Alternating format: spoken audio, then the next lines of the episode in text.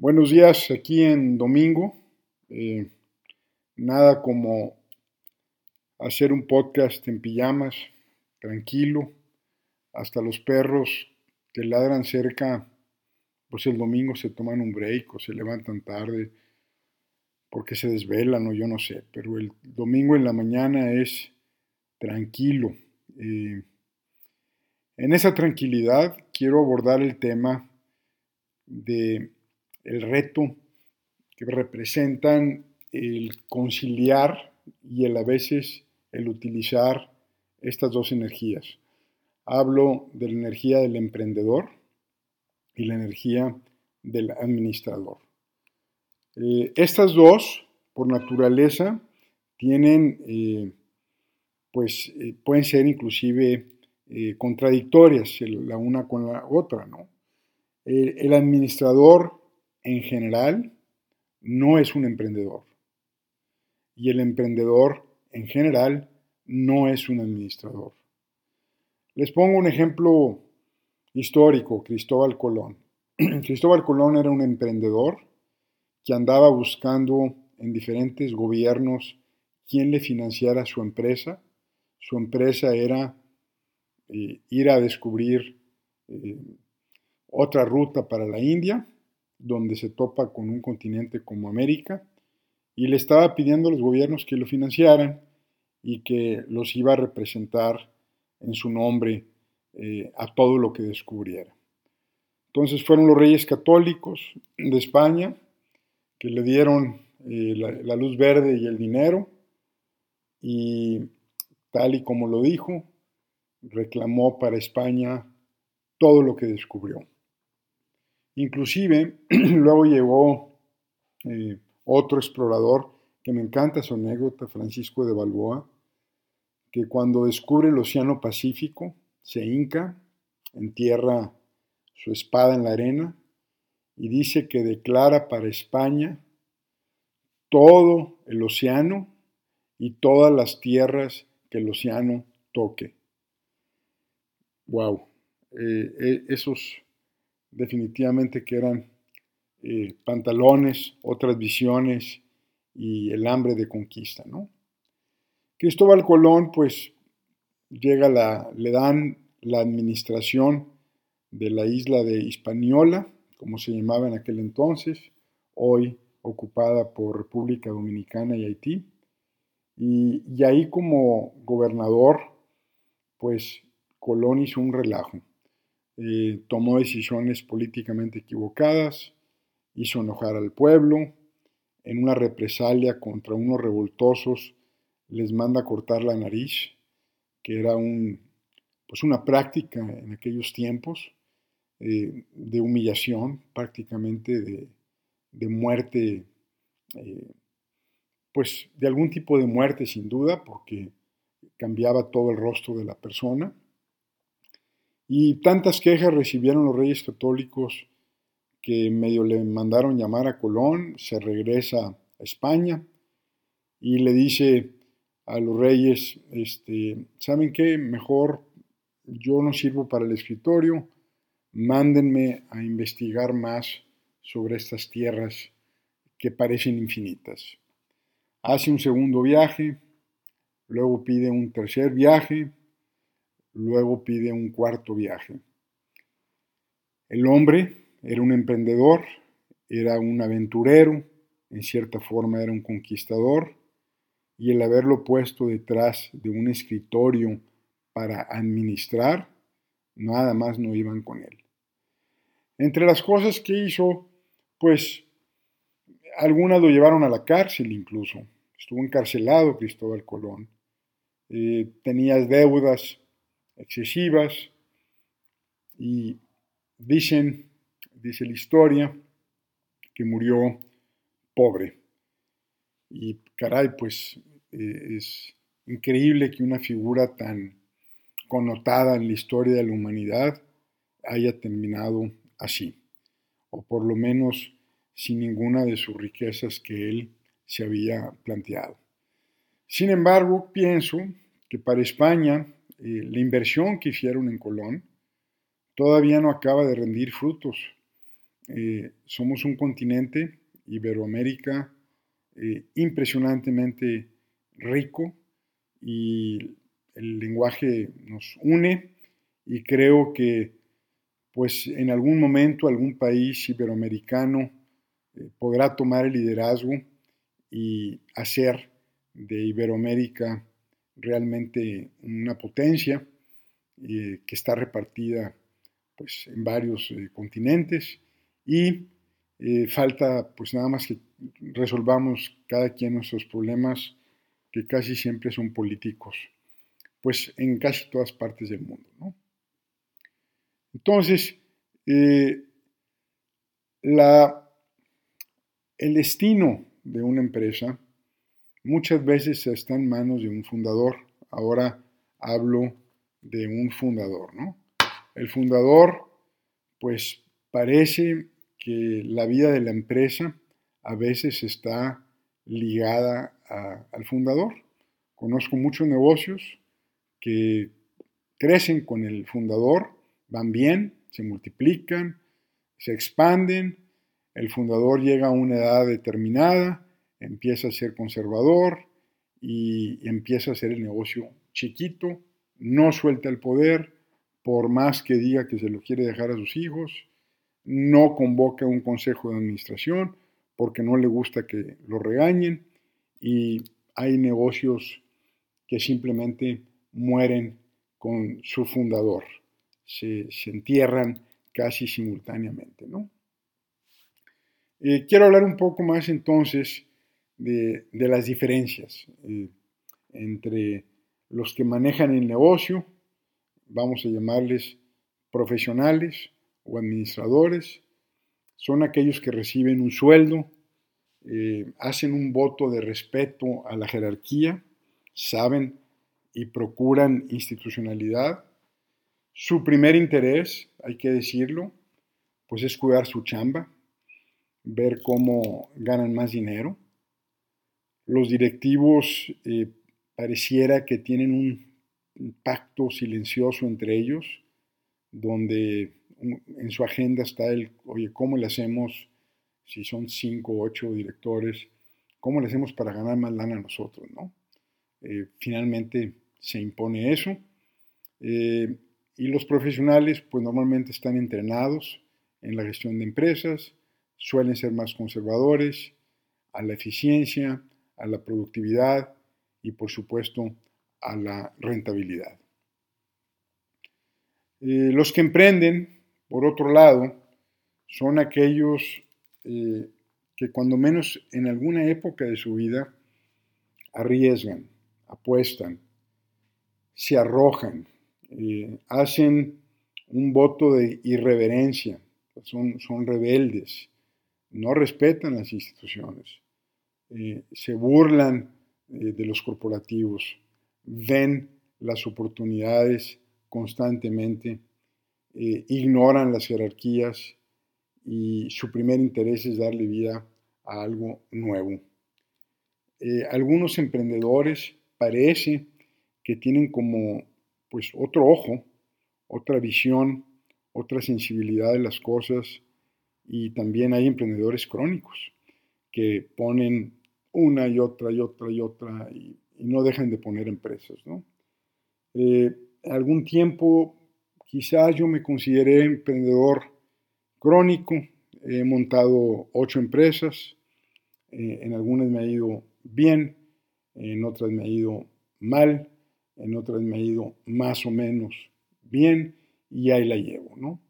Eh, les comparto, digo, esto en, el famoso error de diciembre en 1995, eh, tuve un quiebre absoluto, perdí absolutamente todo mi dinero, y bueno, pues volví a empezar justamente en el 95, ¿no?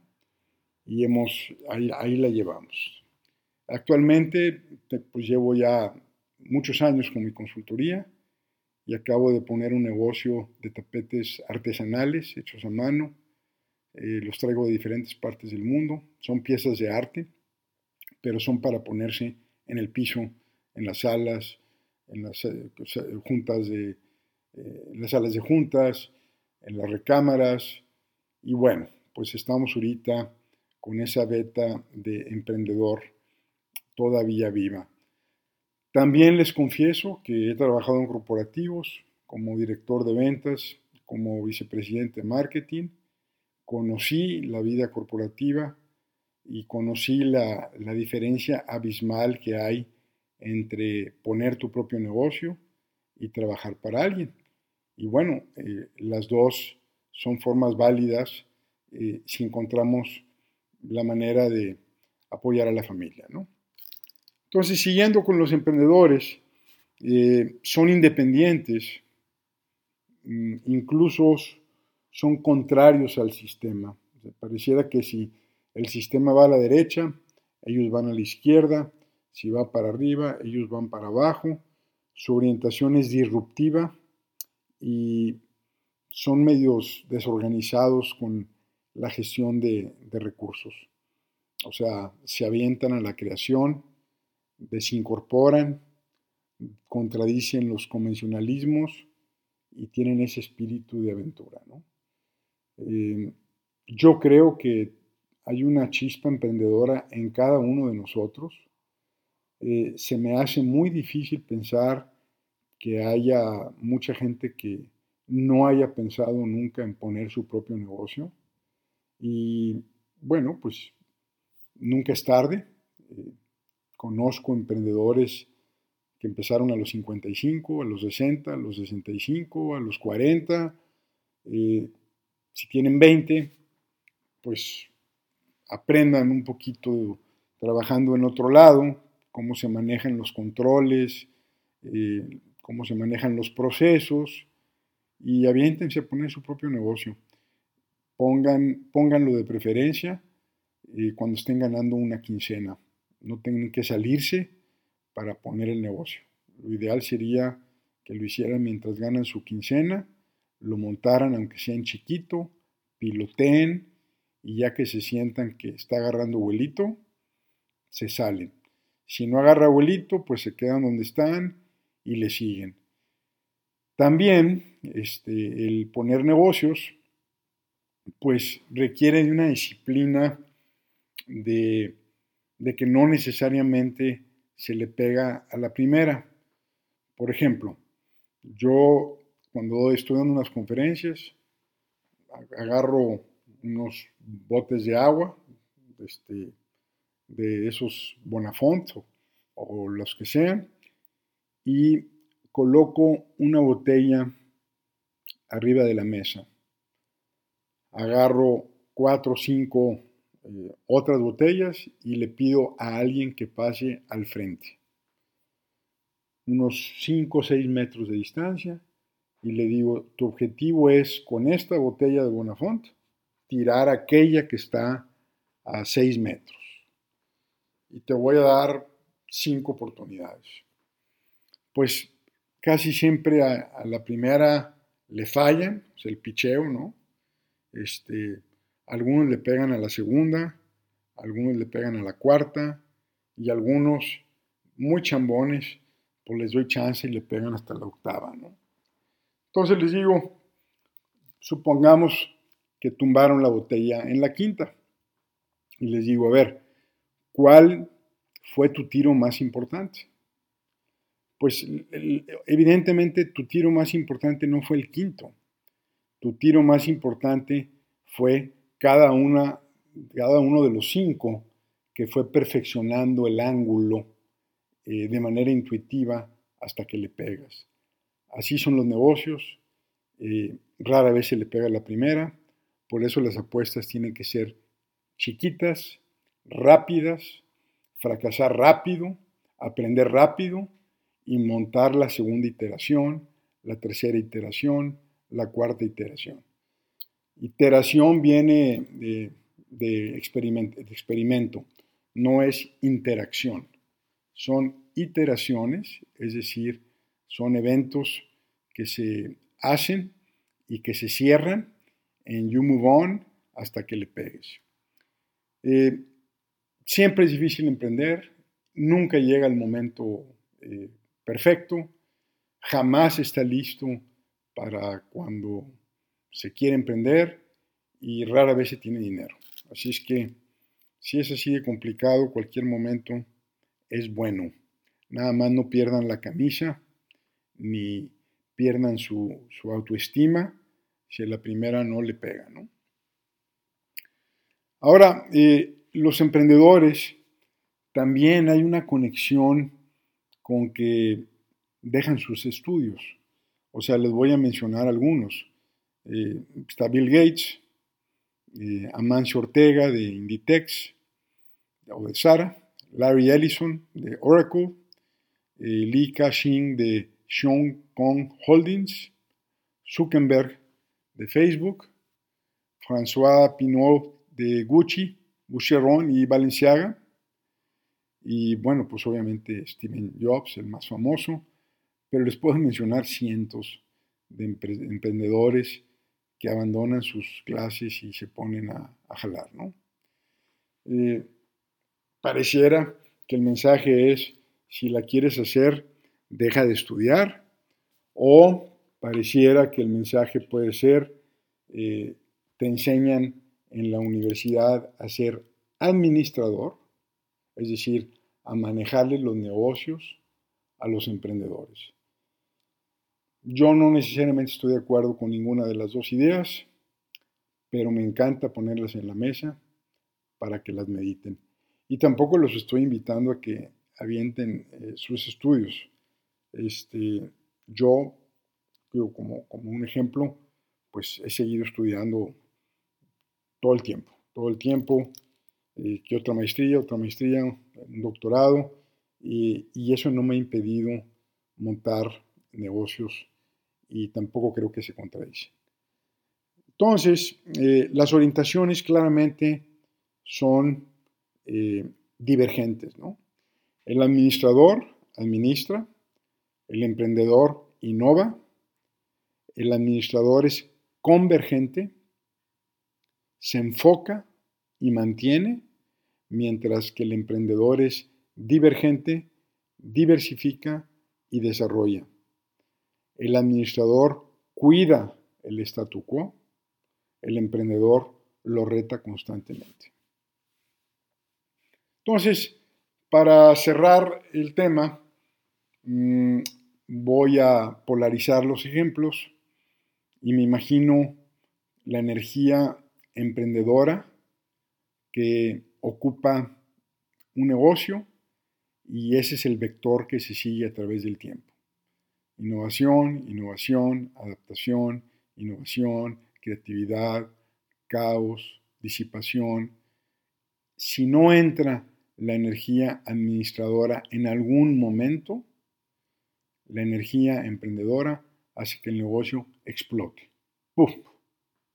Se acaba, o sea, no puede sostenerse, no puede construirse. Eh, me recuerda un poquito al imperio de Alejandro Magno, que conquista casi todo el mundo conocido, eh, se muere y así como se muere, pues se evapora su, imperio. Eh, a contrario sensu, pienso en los romanos, que tenían una metodología política a través de sus conquistas, y bueno, fueron siglos y siglos de control continental. Eh, entonces, regresemos. Imagínense una empresa que solamente tiene energía emprendedora, explota y se desvanece eventualmente. Ahora, imaginemos una empresa que solamente tiene energía administradora. Administra, controla, eficientiza, institucionaliza, pule procesos, bla, bla, bla, bla. Y esa empresa eventualmente, sin la energía creativa, implosiona, o sea, explota para adentro. ¡Pum! Como que se colapsa. Entonces, exceso de emprendimiento explota, exceso de administración implosiona. Y pues ahí lo importante es reconocer que hay dos energías que se necesitan en algún momento complementar y gestionar y que también a veces una se tiene que subordinar a la otra, cuando menos por un tiempecito en lo que las cosas agarran su, su, nivel, ¿no?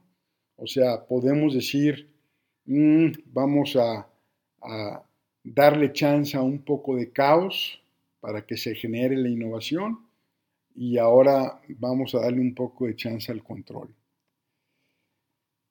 Hace algunos años, leyendo una entrevista que le hicieron a un presidente Kim, todos los coreanos llaman Kim, este, pero era eh, uno de los chaeboles más poderosos del mundo.